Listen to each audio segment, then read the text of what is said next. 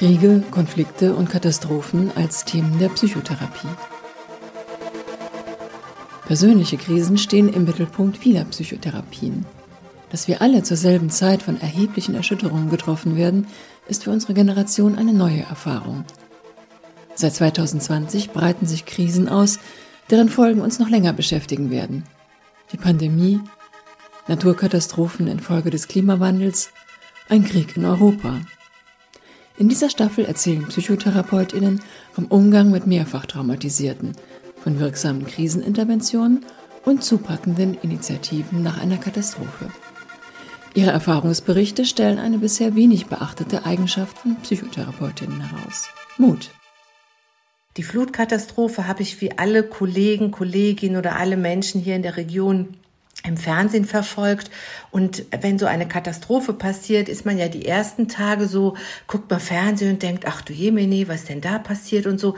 Aber dann kam irgendwann das Realisieren, das ist bei uns vor der Haustür passiert und wir haben dann zwei Tage praktisch nach diesem ganzen schrecklichen Geschehen, hatte eine Kollegin mich angerufen. Sie ist auch ausgebildet in einem psychotraumatologischen Verfahren und wir haben telefoniert und haben gesagt, also ähm, wir müssen da was tun. Psychotherapeutische Soforthilfe nach einer Naturkatastrophe. Mein Name ist Daniela Lempertz. Ich bin Kinder- und Jugendlichenpsychotherapeutin, niedergelassen in Unkel im nördlichen Rheinland-Pfalz. Von der Ausbildung bin ich Verhaltenstherapeutin und EMDR-Therapeutin.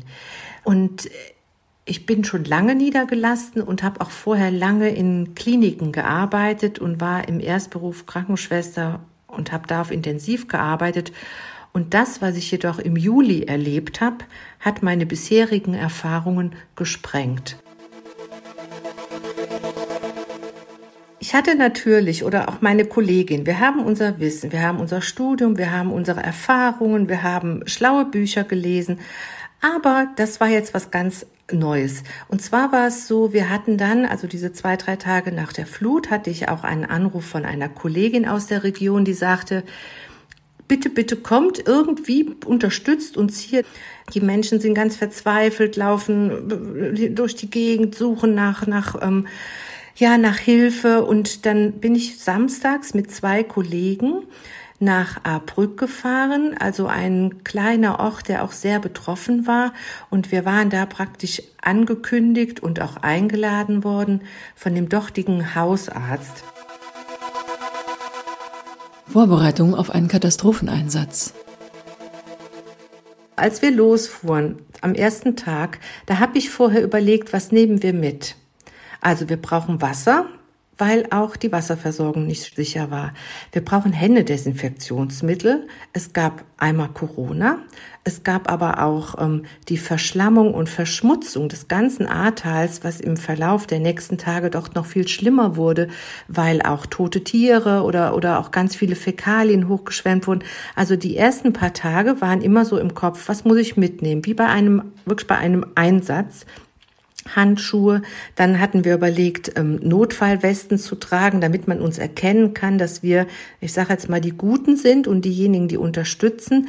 Ähm, die haben wir dann zum Beispiel im direkten Kontakt mit den Menschen aber ausgezogen, damit mehr eine entspannte Gesprächsatmosphäre möglich war und nicht mehr jemand mit so einem Notfalljäckchen gegenüber sitzt, dann bin ich ja auch wieder getriggert. Dann war es so, ich war im Erstberuf Krankenschwester und lange auf Intensiv, dass ich für unsere, wir haben ja da ein Netzwerk gegründet, für unsere Kolleginnen Hygieneregeln aufgestellt habe oder Empfehlungen, dass man zum Beispiel nicht seinen Rucksack ähm, in diesen schlammigen Schmutz, der mit allem Möglichen kontaminiert ist, abstellt. Oder dass man zum Beispiel sein Auto wenn man im Ahrtal war, wirklich durch die Waschanlage fährt. Also die Autos waren so verschlammt und verstaubt, wenn sie da einmal reingefahren sind. Und dass man auch bei der Fahrt durchs Ahrtal die Fenster zuließ. Die ersten Wochen war da unglaublich viel Staub in der Luft.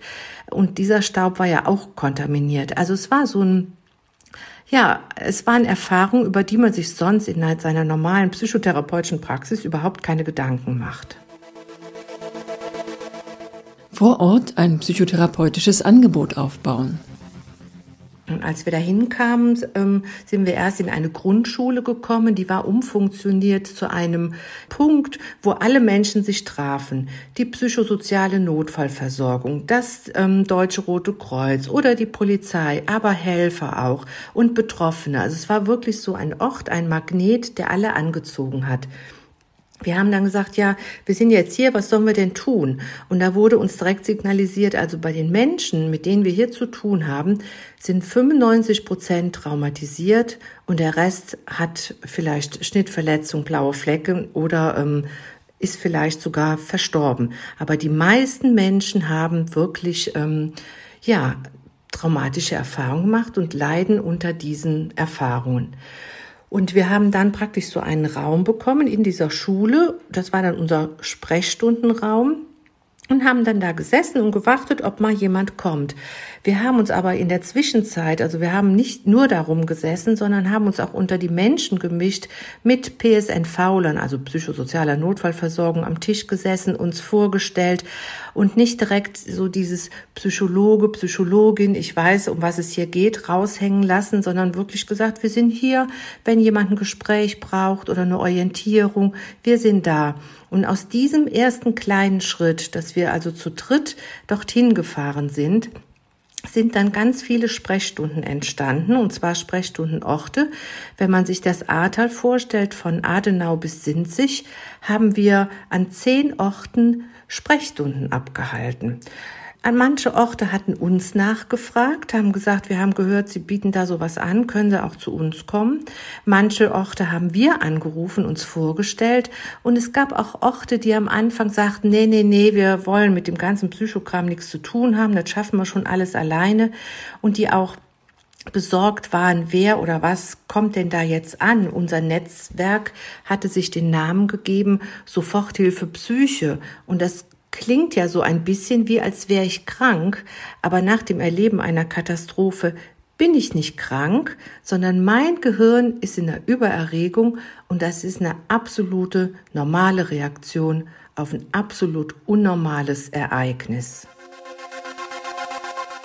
Psychische Reaktionen auf eine Ausnahmesituation. Nach dem Erleben einer Katastrophe spricht man in den ersten vier Wochen davon, dass Menschen unter einer akuten Belastung stehen. Es gibt auch den Begriff der akuten Belastungsreaktion.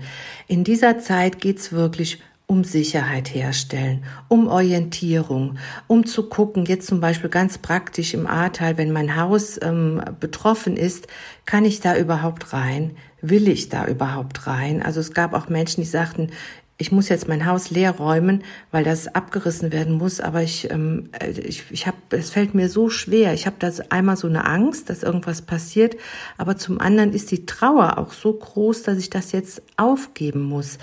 Da geht's wirklich um da und dabei sein, um orientieren. Und ähm, traumafokussierte Interventionen sind bei den Menschen notwendig, die zum Beispiel unter massiven Albträumen leiden. Also wenn ich jede Nacht einen Albtraum habe, da bin ich nach einer Woche abgesehen davon, dass ich sowieso schon gestresst bin durch das Erlebte, aber wirklich ähm, fertig. Oder wenn ich massive Intrusionen habe. Das heißt, es haben Menschen geschildert, sobald ich die Augen zumache, sehe ich Wasser. Sobald ich die Augen zumache, rieche ich Benzin oder höre auch Hubschrauberlärm. Das waren diese Trigger, diese Auslöseereignisse, die die Menschen sofort wieder in ein Hyperarousal, also in eine Übererregung brachten. Und das zog sich auch jetzt die letzten Monate, ähm, jetzt springe ich mal gerade so kurz in die Gegenwart, immer weiter durch, dass halt Regen oder massiver Regen oder Hubschrauberlärm immer wieder auch ähm, praktisch diesen Bereich, der so sehr aufgeregt war im limbischen System, aktivierte oder aktivieren konnte. Das heißt also, die ersten vier Wochen da sein, unterstützen und da Interventionen machen, wo es wirklich notwendig ist und in Einzelfällen auch eine Weiterverweisung an Psychiater, also ähm, medizinische Kollegen, die auch medikamentös unterstützen können und in Einzelfällen, das war ganz wenig, aber manchmal nötig, auch eine ähm, Überweisung in eine Klinik, um wirklich ähm, einfach raus aus dem Ahrtal woanders zur Ruhe kommen. Anwendung von EMDR nach einer Katastrophe. EMDR ist die Abkürzung für Eye Movement Desensitization and Reprocessing. Übersetzt bedeutet das so viel wie, dass über Augenbewegungen eine Desensibilisierung und Wiederaufbereitung der Thematik, also der Belastung erfolgt und eine Verarbeitung dessen angeregt wird. Was ich an EMDR sehr schätze, ist, dass es eine Methode ist, die relativ schnell Entlastung von, von Stress ähm, ermöglicht und die auch fast sprachfrei arbeiten kann, sich also auch gut für die Arbeit mit Kindern oder mit ähm, kognitiv beeinträchtigten Menschen ähm, eignet, aber auch für Menschen, und das ist nach einer Katastrophe so, die noch in einem sprachlosen Entsetzen verharrt sind, also die einfach, äh, denen die Worte fehlen, um das, was sie erlebt haben, zu beschreiben. Man lernt den Menschen kennen, man macht halt eine Anamnese, aber nicht nur die normale Anamnese, sondern auch die Trauma-Anamnese. Und dann geht's halt darum zu gucken, das Ereignis, was du da erlebt hast, mit welchen Gedanken ist das verbunden. Man spricht dann mit einer von einer negativen Kognition. Ich sage jetzt mal Beispiel Ahrtal. Könnte sein, dass jemand sagt, also der schlimmste Moment war für mich, als das Wasser kam und ich in meinem Haus stand. Und was ist der Satz dazu? ich, ich bin in Gefahr oder ich bin hilflos, dann überlegt man mit den Menschen, ja, ähm, wie würdest du denn eigentlich lieber denken, als ich bin hilflos? Zum Beispiel zu sagen, oh, ist vorbei oder ich habe es geschafft oder ich kann heute was tun. Und dann fragt man auch nach einer Emotion, die zu diesem Bild gehört und auch gefühlt wird, jetzt im Hier und Jetzt noch gefühlt wird. Zum Beispiel kann sein, dass jemand sagt, wenn ich da von diesem Wasser erzähle Ihnen jetzt und wenn ich mir das gerade nochmal so vorstelle, dann merke ich direkt, oh, wie ich Herzklopfen bekomme oder wie mir auch ein bisschen schlecht wird oder wie ich am liebsten aufstehen würde und gehen würde. Also Unruhe oder Panik oder es wird auch eine Körper, es wird auch eine Körpersensation mit erfragt.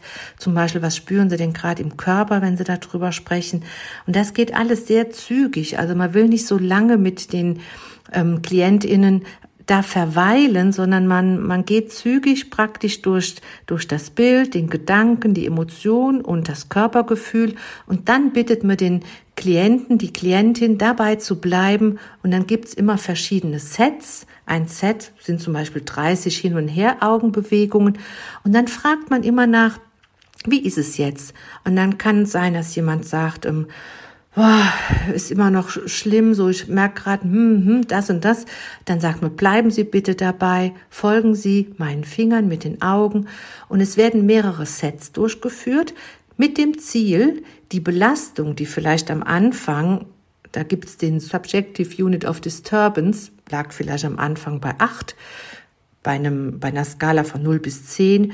Das Ziel ist, dass die Belastung auf 0 runtergeht und dass der positive Satz, zum Beispiel ähm, ist vorbei, der wird auch geratet von eins bis sieben. Eins heißt, der stimmt gar nicht, sieben heißt, der stimmt total. Dieser Satz soll so spürbar sein, also im Hier und Jetzt, dass die Klientinnen und Klienten sagen, boah, das ist jetzt eine sieben. Und wichtig ist, dass man praktisch mit beiden Füßen wieder im Hier und Jetzt ist und nicht mit einem Fuß noch in der Traumazeit steckt. Vor Ort in den ersten Wochen geht es um Akutinterventionen. Einmal Akutinterventionen bei den Menschen, die zu einem kommen. Und EMDR arbeitet ja mit der mit, mit einer bilateralen Stimulation, das heißt entweder mit Augenbewegung oder über Tapping, das heißt, dass ich zum Beispiel die Handrücken ähm, eines Klienten oder einer Klientin mit meinen Fingern abwechselnd berühre, nur nach Einverständnis natürlich. Ähm, diese bilaterale Stimulation wird angewandt, wenn ich gleichzeitig an eine Belastung denke. Das läuft alles nach einem standardisierten Protokoll ab und dann fördert diese bilaterale Stimulation, zum Beispiel über die Augenbewegung dazu, dass die Belastung besser verarbeitet wird und auch die Angst und der Stress, der damit verbunden ist, sozusagen verlernt wird. Zum Beispiel habe ich ein Beispiel von einem Kind, das hat lange auch ähm, im, im, Wasser gestanden und hat wirklich schlimme Sachen in dieser Flutnacht erlebt. Und dieses Kind stand vor mir, ein kleines Kind, ein Schulkind, und konnte gar nicht richtig sprechen und konnte sich auch nicht richtig bewegen. Und da ging es zum Beispiel darum, erstmal dieses, ich sag mal, Frozen Child wieder aufzutauen. Und da haben wir angefangen, ganz basal mit irgendeiner Wohlfühlsache. Also was isst du gerne, was trinkst du gerne oder was ist so dein Lieblingsort? Das kann Platz auf einer Wiese sein, also irgendein schönes Bild. Das haben wir dann zusammen gemalt. Das musste ich für das Kind malen, weil es einfach zu, zu eingefroren war. Und dann aber ähm, zum Beispiel das Kind, habe ich das Kind gebeten, die Hände rechts und links neben das Bild zu legen und habe abwechselnd auf die Hände getappt, ganz langsam. Man spürte währenddessen, das Kind auf diese positive Ressource schaute und ich auch sagte, wir sind jetzt in Sicherheit, ist alles gut und diese bilaterale Stimulation stattfand, dass das Kind weicher, also entspannter wurde und die Hände auch wärmer wurden. Und ich habe dieses Kind zwei Tage später nochmal gesehen. Wir haben nochmal eine kleine Intervention gemacht zu einem ganz belasteten Bild, was so in dem Kind, was es immer vor Augen hatte. Und wir haben dann noch eine andere Intervention gemacht mit, also auf EM, EMDR basiert. Und ich habe die zwei Tage später gesehen. Und da sprang sie in das Zimmer und erzählte, wo sie war. Also ein vollkommen anderes Bild. EMDR-Protokoll zur Entlastung von PsychotherapeutInnen. Für die Seite der TherapeutInnen ist es auch wichtig oder auch hilfreich, ähm, zum Beispiel ein EMDR-basiertes ähm, Verfahren als Psychohygiene einzusetzen. Es gibt einen mexikanischen Kollegen Ignacio Guerrero, der viel geforscht hat zu Katastrophenereignissen, gerade ähm, im Rahmen von Tsunamis, die ähm, dort stattgefunden haben in Mexiko.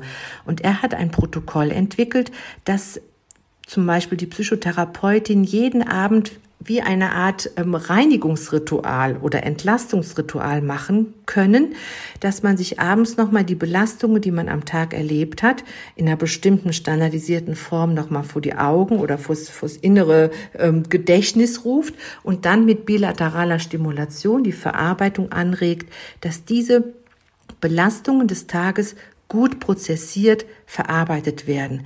Das heißt, es sammelt sich nichts an. Also es geht ja nicht, ne, wenn ich drei Wochen im Ahrtal bin und jeden Tag praktisch die Belastungen in meinem Kopf lasse, ist das nicht gut. Diese Methode, um sich abends zu entlasten und auch den Stress des Tages zu verarbeiten, habe ich gemacht. Nicht jeden Tag, aber an den Tagen, wo ich merkte, das war jetzt zu viel. Ich habe auch mit PatientInnen, Kindern, Jugendlichen, aber auch mit ähm, Familien zusammen natürlich auch Akutinterventionen gemacht und ich habe habe in meiner Praxis auch in den letzten Wochen und Monaten viele ähm, Kinder auch aus diesen Regionen gehabt, wo dann halt diese, dieses Standardprotokoll auch zum Einsatz kam. Aufbau des Netzwerks Soforthilfe Psyche. Wir haben dann überlegt, wie kann man denn Hilfesuchende und Hilfeanbietende vermitteln? Und da haben wir halt dann einmal eine Webseite erstellt, auch mit viel Hilfe und Unterstützung. Wir hatten nach zwei Wochen eine Website da stehen. Ein Freund von uns war Grafiker, der hat uns das Logo kostenlos gemalt und ich glaube, unsere Webseite hat uns 50 Euro gekostet oder so, keine Ahnung. Und dann haben wir eine Studentin engagiert, die diese Therapieplatzvermittlung per Mail vorgenommen hat die Sprechstunden vor Ort. Da haben wir auch im Netzwerk praktisch ähm, ja Ortspatenschaften errichtet und haben gesagt, pro Ort sollen sich immer ein oder zwei Kolleginnen verantwortlich fühlen und auch Ansprechpartnerin zwischen zum Beispiel Gemeindereferentin und den anderen Kolleginnen sein. Und wir haben Doodle-Listen erstellt, wo man praktisch eintragen konnte, wer wann ähm, da war. Weil wir haben gemerkt, man muss vor Ort tätig sein und Menschen auch was vermitteln. Und dann kam das dritte Standbein dazu und das war schon im August, dass sich auch eine, auch Lehrerinnen an uns wandten und sagten, nächste Woche geht die Schule wieder los. Wir können doch nicht sagen, jetzt holt mal die Hefte raus, wir machen mit dem ABC weiter. Das kann man doch nicht tun, wenn sowas Schlimmes passiert ist. Auch in manchen Schulen und Kindergärten fehlten natürlich auch Kinder, die ertrunken waren. Also man musste doch auch diesen Themen gerecht werden. Und da haben wir dann Infogruppen entwickelt, Infogruppen zum Thema Trauma, Traumafolgen und Stressreduktion. Und von diesen Infogruppen ähm, hat Frau Mauer, Sabine Mauer von der Landespsychotherapeutenkammer Rheinland-Pfalz erfahren. Die rief mich dann an und sagte, ich finde das ja gut, kann ich mal vorbeikommen? Und sie nahm dann auch an einer Infogruppe teil. Das war alles Anfang August. Und daraus entstand dann ein Kontakt zum Gesundheitsministerium Rheinland-Pfalz, das gesagt hat, wir finden wichtig, dass dieses Wissen in die Welt geht und dass die Menschen vor Ort wirklich Bescheid wissen. Und auf Antrag ähm, haben wir dann praktisch diese Infogruppen auch vom Gesundheitsministerium für die Laufzeit von einem Jahr ähm, finanziert und bewilligt bekommen, was das Ganze natürlich auch viel leichter macht. So. Ähm, was ich auch noch erwähnen möchte, ist, dass die Kassenärztliche Vereinigung Rheinland-Pfalz unglaublich unterstützend war.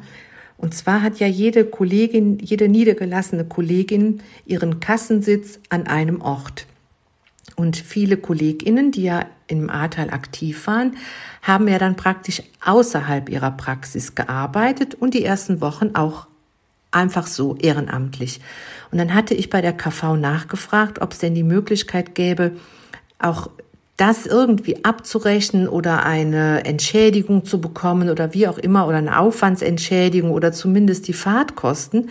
Und dann war es relativ schnell möglich, für eine befristete Zeit eine außerhäusige Praxistätigkeit zu beantragen und auch bewilligt zu bekommen. Und das konnte zum Beispiel auch dann sein, dass man sagt, die Kirche in dem Dorf XY, da ist mein Praxisort oder die Parkbank am Dorfplatz von. Und es war manchmal bei den Sprechstunden so, dass man drei Stunden da saß und da kam eine Person und manchmal war es so, dass Termine vergeben werden mussten, weil so viele kommen wollten. Und ähm, es gab leider so nach zwei, drei Wochen, ähm, also so eine Flutkatastrophe bringt nicht nur schlecht, äh, nicht nur Schönes an Hilfe hervor, sondern natürlich auch schlechte ähm, Dinge und auch Menschen, die es nicht gut meinen. Also da waren auch, ähm, es war wirklich so Pegida-Anhänger oder das wurden Seelenpatenschaften verkauft oder es wurde zum, also mitten im Schlamm zum gemeinsamen Beten eingeladen. Ich finde Beten gut und wichtig. Nur wenn jemand bis zum Hals wirklich im, im Matsch und Dreck steht, dann braucht er erstmal tätige Hilfe und deswegen waren viele Menschen auch erstmal so sehr zurückhaltend und haben auch gesagt, wir wissen gar nicht, wer ihr seid und was ihr macht. Aber durch die Kontakte zum Beispiel zu einer Gemeindereferentin wurde dann schon wieder Vertrauen geschaffen. Die Phasen nach der Katastrophe. Es kamen aber auch dann so nach drei, vier Wochen wirklich die Themen wie ähm, ja auch so Trauer, Entsetzen, die waren am Anfang auch da, aber die ersten Tage geht's wirklich um Überleben und Orientieren und dann kommt immer mehr so ja ins Bewusstsein, was einfach alles passiert ist. Und das waren wirklich Phasen. Also die ersten vier Wochen waren anders als dann zweiter, dritter Monat. Und danach, so nach drei, vier Monaten, beginnt die Phase der, also die Menschen, die dann noch Symptome haben, die Phase der posttraumatischen Belastungsstörung. Und es gibt Menschen, die die ersten Monate ganz unauffällig waren, hatten wir auch im Netzwerk, dass zum Beispiel dann sich nach acht Wochen ein Feuerwehrmann meldete und sagt, also eigentlich habe ich gedacht, ich komme mit dem ganzen Kram gut klar, aber jetzt bekomme ich Albträume oder jetzt merke ich die Entschöpfung oder jetzt habe ich plötzlich so massive körperliche Beschwerden, die vorher nicht da waren. Also es ist ja auch manchmal so, dass der Körper sich ausdrückt oder wenn der Mund schweigt, der Körper praktisch sich den Weg zum Ausdruck bahnt. Ich selbst habe einmal gelernt, dass man gute Ideen haben kann und es geht aber nur gemeinsam. Man braucht äh, gute Kollegen, Freunde, mit denen man das, das wirklich auf die Beine stellen kann. Dann habe ich gelernt, dass Psychohygiene wichtig ist. Man kann eine Zeit lang ruhig mal über seine Grenzen gehen, auch mal ein paar Tage oder ein paar Wochen. Aber dann ist es wichtig, auch kleine Pausen einzulegen, weil nur ein halbwegs stabiler Helfer oder eine halbwegs stabile Helferin kann auch unterstützend sein. Dann fand ich für mich und auch für unser Netzwerk sehr wichtig, diese Fortbildungen zu haben, direkt von Anfang an, man kann nicht sagen, habt ihr doch alles gelernt, macht doch einfach das, was ihr gelernt habt. In stressigen Zeiten ist mein mein Toleranzfenster, Window of Tolerance, das heißt der Bereich, mit dem ich richtig gut denken kann, kleiner. Ich kann nicht so gut denken. Ich brauche kleine Portionen zum Verarbeiten und zum Lernen. Das heißt, ich muss auch wiederholen und ich muss einfach auch Unterstützung über Wissen bekommen. Das war ein Podcast der Deutschen Psychotherapeutenvereinigung, realisiert von Christiane Zwick, Stories und Impulse. Die nächste Folge hören Sie auf der Seite der DPTV. Sie können sie auch auf Spotify und Apple Podcasts abonnieren. Wenn Ihnen der Podcast gefällt, empfehlen Sie ihn gerne weiter. Wir freuen uns auch über gute Bewertungen und Anregungen. Sagen Sie uns, welches Thema Sie interessiert. Die Mailadresse lautet podcast.dptv.de.